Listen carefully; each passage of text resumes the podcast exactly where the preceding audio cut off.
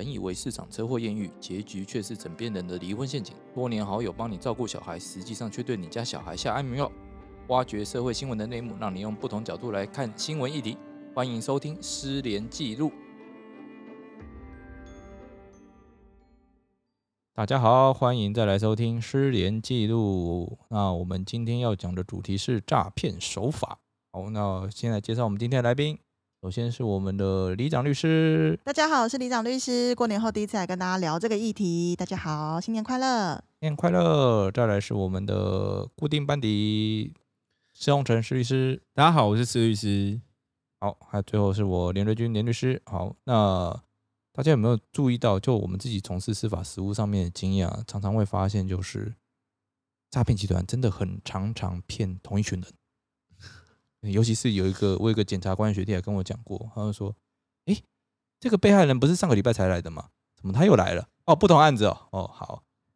就是说这个被害人可能已经自己身上也背了很多案子，但是都是他告别人的案子。那我们也很好奇，说，哎，到底发生什么事情？为什么台湾的诈骗集团如此猖狂？哦，同一个被害人可以被骗好几次，呃，等于说一层羊可以扒好几层皮的意思嘛？那就一只肥羊的意思。”这样吗？也可以，也可以。你要顺便宣传一下你的肥羊异想世界吗？还 没有，还没开张，还没开张，是不是？哎，真的，我觉得常常会被骗的人，就是真的，就是常常会被骗哎。对啊，可是我觉得是不是因为我可不可以分几个面向，然后我们先啊，我们先来讲讲解一下案例好了。你说灵骨塔诈骗？对啊，灵骨塔诈骗啊，这个案例其实这个灵骨塔这个东西哦，其实已经从二三十年前一直到现在。哦，自从大家可以接受用灵骨塔来做殡葬的仪式之后，哦，那这个诈骗就一直存在着。最初的开始是说，哎，我今天火葬完了，我要有个地方放个灵骨塔，放个骨灰。哦，那好，我就花钱在那个可能偏远的山区福地，哦，风水宝地那边，我去盖一个灵骨塔，然后一个我就对外收售，呃，对外卖，我可能就卖个一两千、两三千。那有的人觉得说，哎。这东西搞不好将来会成为一种商机哦，毕竟人都会死。那好，我们就每个人把它收集起来，然后去卖。我跟他讲说，哎，这是一个投资商品。有没有看到房子、阳宅是不是很贵？你是不是买不起？阴宅你就买得起了吧？一个只卖你两三万，可是它成本才几千块，他没有跟你讲，然后你就买了。啊，买了之后，然后再去卖其他人。他人说，这个不是两三千块而已吗？为什么你要卖我那么贵？然后他还发现说：“哎，我自己是不是被骗了？”好，那这是一点零的状况。那二点零的状况是说，今天我呃这些灵骨塔，我当初跟那些灵骨塔公司买的时候，哦，他会有一个所谓的权状，哦，就是他们公司自己建设公司自己弄的一个呃钢印的，很像地震机关的那种所有权状给你，哦，但他就来骗你说：“哎。”我们今天有在收集啊，就是说，哦，可能要要办过户，哦，那我有找到买方，哦，啊，你可能要先把这个权状压在他那边，压在代书那边，哦，或压在一些你也不知道是什么人的那边，然后再把它，嗯，你东西交出去了，然后人就跑了，哦，那他继续卖给其他人，因为已经过户给其他人了，变成是说，哎，他是一屋二卖的意思吗？类似，哎，这是二点零，这个还好，哦，这个很明显都是犯罪行为。哦，那再来第三个三点零的时候，就变成说，哎，我今天我可以帮你卖塔位哦，呃，今天可能有什么建设公司有需求哦，哦，他们现在要好多好多个塔位，那好，那你有多少就给我多少，你不够的，我介绍人卖给你。很奇怪，那时候我就我我每次讲到这一点，我都在想说，你都有办法找到人家要卖了，哦，那你干嘛叫我买？就是这些被害人那时候听到这些话的时候，不觉得不合理吗？应该是他们前面都有先卖过一次，然后有赚到钱，然后觉得哎，好像可行哎，可以这样卖，可以这样发发财，所以后面的那个说法越来越夸张的时候，大家都已经没有办法去察觉，好像不太对劲了。就觉得说，我现在的我要把握机会，我得到财富密码，对我翻身就靠这个了，靠灵骨塔。就我自己承办的这种经验的话，其实也是类似三点零，我觉得。诶，他的他的一个方式，其实他们都就我遇到那个，其实是我的他就是比较年纪比较长的长者。然后诶，凝固卖凝固塔的话，就我就我碰触的案件来讲，都是年轻小伙子。然后他们就会对这个老人家类似有点嘘寒问暖，就是他们可能会比自己的儿子还还叫得动还愿意帮你做事。然后建立初步的自呃信赖关系之后，老人家就很容易就敞开心胸去接纳这些小朋友。然后突然间，这些小朋友就跟你讲说：“哎，呃，就是在台南某个地方有个灵骨塔的这个案件，然后因为什么呃，就是要台北还是哪边就是要迁葬，然后所以这些人很可能会很需要这个塔位，到时候你这个塔位就可以从南部的塔位卖给这些来北部的这些就是北部要买塔位的人。然后他说这样子的话，就是转手会有暴利，可能一赚就是个几百万。那然后这这时候呢，老人家他们就会想说，哎，当然还是会怀疑嘛。你说一赚几百万，那可是你你只要要我自己掏钱出来，那我觉得说，哎，那我可能就是被骗啊。就这个灵谷塔公司呢，他们这哎，应该说这些诈骗集团就会很聪明，就说不用你不用出钱，但是我们可能要看一下你的那个房地契，公司要证明说你有财力之财力证明才行。就他们呢就跟他讲，哎，然后然后那个当就是我的当事人，可能他就是会拿房地去去给。跟他们约到某一个，通常他们的方式都是约到那个地震事务所哦，约到地震事务所，为什么你知道吗？因为他们这时候会找第三方，就是那个通常来讲我们说的高利贷，然后高利贷呢也很也很也也学得很精，他们现在就是会录影，然后跟他讲说，哎，你是要投资是不是？然后三，然后当老人家其实都不懂，就是他他叫他写什么他就写什么，然后写完之后呢，就一笔钱过去，老人家实际上没有出钱，可是他的。房地契已经可能已经被设定的所谓设定的所谓的抵押权，这太夸张了吧？真的真的，这我的实际我自己操作过的案件就是这样子。然后这个东西，因为对于后来，反正这案就是操作的手法很复杂。我只可是会，其实到后面，其实说我我是觉得说，像这种嗯灵骨塔诈骗，其实它一直在进化中。可是通常来讲，摆脱不了所谓刚才说的，就是一种。可能是放长线钓大鱼的方式，那也有可能只是一种嘘寒问暖，利用你的信任，然后还觉得说你什么本都不用投进去，就可能会有三四百万或五六百万的这种高额的收入。换句话说，就是利用人性的这种对于对，就是一个信任，然后一个利一个高额的利益的诱惑，那你可能就被上钩，完美上钩。对对，就这个人对你好，但他到底是？真的觉得说你这个人很好，还是是觉得你的钱真的很好？呃，这就很重要。应该是说很多长辈他们真的因为儿子女儿可能住的比较远，嗯，那他们因为年纪也长了，其实年纪长的时候人的有一些就是判断能力是真的会下降啦。那他可能也觉得说，哎，有人有那种年轻小伙子啊，或者是小妹妹啊，长得那么漂亮。然后来对你嘘寒问暖，人也会动心啊！你看银行理专不都是这样吗？去找那种大学刚毕业的小鲜肉、小美女，然后专门对一些所谓的高龄族去卖一些保单啊，而且都是投资型保单哦，卖一卖之后都血本无归的哦。对啊，所以我觉得刚刚施律师讲的应该就是说，一个嘘寒问暖、取得信任，然后再加上一个完美的财富的这个获利机会，然后就就把人家哄得团团转了。嗯。而且他们通常还会很懂得让你怎么放下间隙，而且还会让你就是你需要一些保证的时候，他就马上就给你。哎，真的，跟你讲保证赚的了，他都会知道你在哪里会怀疑，然后就已经布好局了，都已经想得一清二楚。很恐怖哎，台湾人怎么这么聪明啊？可是我我回到刚才，我看突然间想到一件事情，其实有灵骨打诈骗案，我觉得持续会一直盛行，应该说有两个原因，我自己觉得啦。嗯，第一个就是灵骨场市场其实是每个人都需要。对对，每个人 房子买不起，你可以不要买灵骨塔。对，应该说台湾人根深蒂固里面就要炒房，不管你是炒阳宅还是炒阴宅。然后阳宅的部分，因为我们现在有实价登录，所以你要炒的话，是政府还会看一下，还会借，诶，还会借价，还有地方可以参考。对对对，而且现在实价登录上去，好像房房地产越越来越好炒。哎，不是不是，好像是。我们差回原来话现在好草原是因为热钱进来的，对，我知道是没有办法的。啊，可是就阴宅来讲，就是灵骨塔来讲的话，通常来讲是因为它的价格不透明。事实上，没有一个平台说，就是它的一一般来讲，就是说面东一楼多少钱呐？对，面西二楼多少钱呐？对，所以说是它其实就是一个，因为它是一个价格不透明，然后大家好像都是说我可以在上面上下其手。因为就我自己去承办，因为承办案件的关系，我去查类似虾皮或露天拍卖。同样的一个一个灵骨塔，它会从一两万到几十万都有，可是这种价格好像都是人家喊的，它不像我们这种就是真的实价登录，你就知道它前手交易价格是多少。对对对对啊！那大家都会觉得说，哎，我买了就是要来投资，我会有赚钱的机会。可是事实上，嗯，当然我不是说这个这个这个投资不是没有啦，只是说我们连。投资有赚有赔啊！你不能拿那个房地产的概念、阳宅的概念来用在阴宅的概念啊！你一次要买一百个，你是怎样啊？你家族有这么多人吗？我连我曾孙都买好了。你曾孙，你确定你会有曾孙吗？我也不知道。因 为少子化那么严重，对不对？而且还要挑风景好的、啊。对，还要挑。哎哎，我跟你讲，我觉得到时候还要有人帮我放放进去哦，这还蛮重要的哦。当然是有人把你放进去啊，不然你要自己走进去哦。对，很恐怖哎、对啊，台湾灵因为异事件。因为老实讲啊，这个东西就很像那种二手车的市场嘛。哦，其实留在这种二手市场里面的东西是会越来越糟的，因为一方面买的人哦，他不信任里面的品质；卖的人哦，他也觉得说进来都不用，呃，我价格也不会多好，那我干脆我放烂货。那变成说好，大家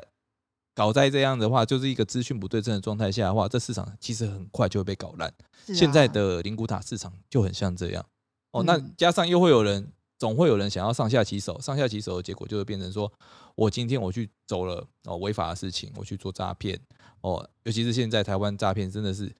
分工越来越细，而且他们的手法真是五花八门哎、无所不用其极，对啊。在你不注意的地方就把你骗到了。像前阵子那个嘛，虞美人她不是有讲说什么？对，那个超哦恐怖的一个简讯，然后他只是寄个 DHL 还寄个什么你想说啊，我国，外的包裹来，因为现在因为疫情哪里都去不了，其实大家都大量的在买一些国际的东西。对对啊结果你不小心把它点进去，然后叫你填一些资料，对你填完了，呃，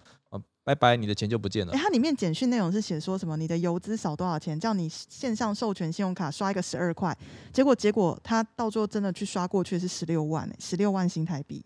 嗯嗯，你在你在那个简讯里面，你看到，你以为你刷十二块，大家有时候会对于这种呃，就是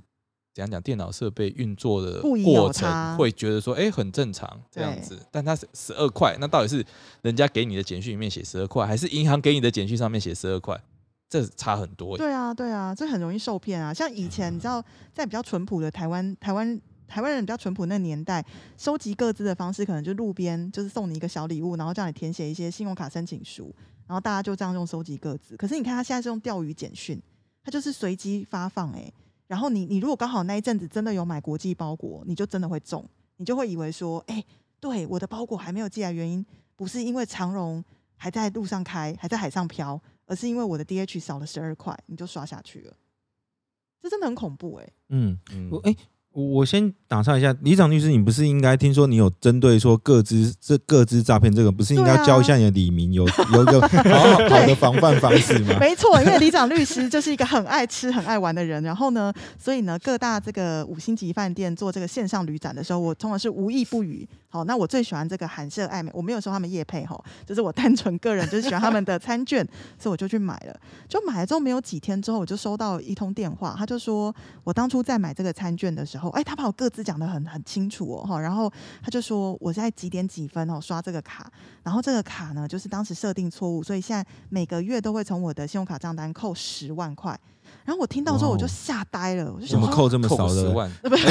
不要这样，李长律师很穷，十万十万我就可以去当游民了，好吗？对，然后我就整个就惊呆了，然后我就是一时我就跟他说，我觉得这个应该是你们当时操作有错误啦，哈，所以你去找你的财务长 Kevin 来跟我讲，然后他们就吓呆了，因为他们没有想到我认识财务长，所以他们就立刻把我电话给挂掉了。但是如果今天不是我刚好认识那个财务长的话，其实我真的会受骗哎、所以我想要跟大家讲，就是因为以前呃，我有个家人就是在警戒服务，他都有告诫我说，如果不是依照政府法定规定，必须如实填具的个人资料，例如说你只是去大卖场想要入会，或者是你只是呃买一个鞋子要留一个资料，然后请他寄到你家，其实你像。呃，身份证号码还有个人的生日啊，尽量都不要填写真的。就是说，你的生日你可以想一个万用的生日，比如说你自己你实际生日是四月一号好了，你就填说你每年都是一，就是一月一号出生，因为这样子信用卡呃，就是诈骗集团收集到你的个资，他要去刷你的卡的时候，他只要把这样的一个机制回到信用卡公司，发现生日对不起来的时候，其实信用卡公司会立刻线上拒绝他们，你就可以保护自己。然后再来就是说你们的地址啊，诶，我想问一下现场两位哈，如果今天你们去啊、某某大卖场加入他的会员，他请你们填地址的时候，你们会填什么地址？哦，应该会填自己最常在的地址嘛。最常酒某某酒家嘛，哎哎哎哎 还是某某我不知道他们有没有帮我收这样。我通常都点我们那个事务所的地址。哦，我觉得这样是很聪明的。就是我要跟各位李明说哈，就是你们今天听到真是太有福报，好，就是你们不不要去买灵骨塔，你们要记得就是说，要买那个李长律师的不是不是，李长律师也没有在卖灵骨塔哈。李长律师觉得人死的人人死后就不要计较太多，人生生前好好的活着，好好的吃一顿哈，他死后就算随便拿就去哪里都可以了哈。但是我的意思是说，你们最好就是填不是你家里的那个地址，你可以填办公室地址，你可以填，比如说你呃，就是你的地址，但是你不要填那么详细，比如几楼之几，你就不要填到之几，你就填几楼就好了。为什么呢？因为其实这也是要防范大家，就是以后你你的一些各自外泄的时候，如果他又刚好不小心拥有你的信用卡的资讯，那他当他的生日或地址对不起来的时候，甚至手机号码对不起来的时候，他可能就没有办法刷过那一笔巨款。哦，因为我要跟大家讲，你只要刷过那笔巨款，然后他的那个请款地又在国外的话，通常通常你就算申请止付争议款都没有办法解决，真的。哦、所以我会希望大家在留个资的时候，真的要特别小心这些。你就是可以用一些假的生日或者假的地址，但是呃，我觉得这边当然就是你如果是依法，你必须如实填具的这个资料哦，比如说结婚的登记啊什么的。对，这种这种状况千万不要填 假资料。这个你就真的要填真的资料，你不要说，哎呀，我听李长律师说一切都填假的，假的就是真的，真的就是假，大家业障重哦。假设千万不要这样想，我就是说，如果你是一些比较没有比较没有关关呃关于官方要你出示的资料的政府话，机关了，政府对，机关啦跟政府机关对对对无关的，哦，只是一般的私人公司，他要你加入会员或什么的，好，大家真的要注意哦，因为其实你的生日、你的身份证号码以及你家住哪里都是很重要的个资。嗯，对啊，当然我还是要讲一下啦，就是说，就如果你有参加像是那种政府单位主办的抽奖活动，还是麻烦填一下完整资料哦，因为有时候参加的活动的人非常非常的多哦，有的人就同名同姓的。那其实我会建议大家就尽量不要参加抽奖活动啊，就就我参加就好了，这样我中奖几率比较高。不是这样，没有，因为像我自己就是做那个政府机关他们抽奖的见证嘛，那他们最常遇到的问题就是，哎、名字一模一样、哎，那好，我打电话过去啊，有时候还说，哎、那谁呀、那别人说，哦，你是不是诈骗集团？其实这这对那些就是认真想要颁奖给你的 对那些政府单位啊，都说哦好累哦，天哪，每次都会有一大堆备取，你知道为什么吗？就是因为每次都很多人听到都以为是诈骗集团，然后就不来领了。哎、其实有这么多备取还是没有通知到我，所以有时候就是这样。可是可是可是我的意思是说，但我觉得刚才听大家的时候，我觉得大家应该要了解一件事，就我们现在生活的这个年代是这么的，几乎很多都是在云端嘛，或者是透过不同的那种网络或是这些交易。我觉得李长律师给大家的建议就是说，在网络上你应该有个虚拟人生，第二个第二个虚拟的地址。来，元宇宙，对对对，可是 可是我觉得其实大家会不会有一点，我我自己突然间觉得啊，像很多东西是因为我们现在是不是因为生活过得越来越复杂？就刚才刚才像那个李长律师举的例子，就是呃，我点一个点一个什么快递的那个讯号，可能就是快递的那个通知，可能就是我要被扣十六万。可是你不觉得那个只是一个一种技术性的交易？以前的诈骗，我觉得它之所以会比较比较单纯，是因为我就是时来时往，我钱就拿给你，我是不是要真的掏出钱、啊？我得先到银行里面领出钱对对对，可可是现在其实就是一个一个按键一个动作，他透过一些机制，马上就可以把我们的钱给转走了。应该说，他很巧妙的利用了一个我们被已经被这些各大银行教会的一个消费模式，不疑有他啦。就是说我我只知道说，哎、我只要走这个程序，嗯我的钱就可以出去，然后我要的东西就会进来。哦，大家都已经被驯化，被教的很好了，但是我们就缺乏对这一块的警戒心。哦，今天一个简讯来，我就觉得说，哎、应该就银行发的吧，我不用管那么多吧。哦，啊你甚至没有意识到说那是诈骗集团发的。我我是觉得就是，哎，李想律师，你不是有针对说厂商他或是政府机关抽奖，你不是应该有一个认为说厂商或是机关应该要做到什么样的事？其实反而可以避免这种 抽奖的诈骗，又更有公信力对，力。其实我一直觉得，就是这我们的民众真的要对自己的个资更有这所谓的意识，就是比比如说政府机关虽然抽奖，他要跟你要你的身份证字号，或是一般厂商他为了抽 iPhone 十三、十四、十五哈都还没有出来，好，他要跟你要你的身份证字号，其实大家应该要拒绝。大家拒绝久，我觉得这是一个很隐私、很很隐私、非常关键的个人资讯，拒绝提供的时候，其实我觉得厂商跟政府。他就会想着用科技去变形说，可能给你一个线上存根，或是给你一组密码来来应对说，确实你就是那个中奖人。因为其实不是非得要你的身份证号码才能知道你是不是中奖，我们有太多的方式。可是为什么现在我们的政府这么不长进，然后我们的厂商也不长进，就是因为其实台湾人太善良了，台湾人并没有人因为这样子去兴送。告这个抽奖的单位说，你所有的个资是不具正当性，或者是你有更小侵害的手段，可是你却非得要我的个可是资不可。可是必须要这样讲了哦。他公关公司会说没有啊，政府就给我这点预算啊，是没错，这是 another story，这是这是预算问题啊。但是我的意思是说，当今天全民的意识就这个部分，大家非常的谨慎小心的时候，其实国家也真的会改变啊。就是嗯当每个人都跟国家反映说我不愿意提供这个资讯的时候，其实国家它必须去想办法的去做相对应的应对。可是当大家都不反应的时候，这个社会就这样就不会进步了。我我我其实这部分我真的要呼应李长律师的说法，因为我觉得其实当我们我们每个人把自己的个资看得比一般的可能你三五百块或是上千块的那些奖品还要重要的时候，厂商他假如说厂商既然他要抽奖，就是他有两种目的啊，也许他是想要你的个资啊，那或许他只是要促销行动，那觉得他要你的个资的话，那你当然更不能轻易把你的个资给人家。那假如说他是要你参与他的促销行动的话，老实说他为了让他促销行动做成功，他一定会想就是我不要取得你的各自的方式，但是我还是可以把奖品送给你。我我觉得一定是有他的方式一，定没问题。对，所以说这个块的话，我倒是真的觉得李长律师这个建议很好，所有的厂商也应该要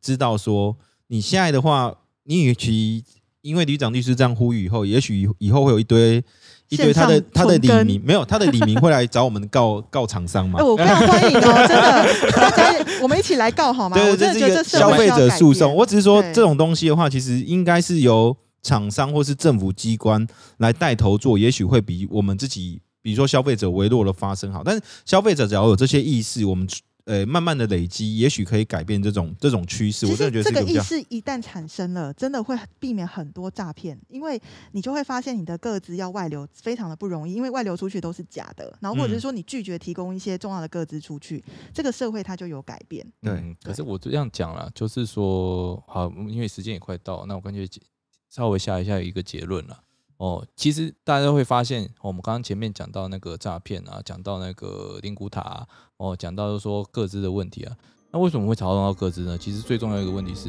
诈骗集团要骗你，要先知道你一些个人资讯，博取你的哦信任，不然他没有管道可以介入你的生活。没错，哎、啊，变成是说，现在生活里面，我们经过这么长久的教训之后，终于发现说，哎、原来我的个子真他妈的很重要啊！对啊而。且真他妈的很容易流出去。那那我最后一句鼓励大家都当网络的渣渣渣男渣女好了，不要留真实的身份。一切都是假的。那我们今天先到更这更，精彩的在下一集哦，不要错过我们下一集继。续讲。好，谢谢大家，拜拜拜拜拜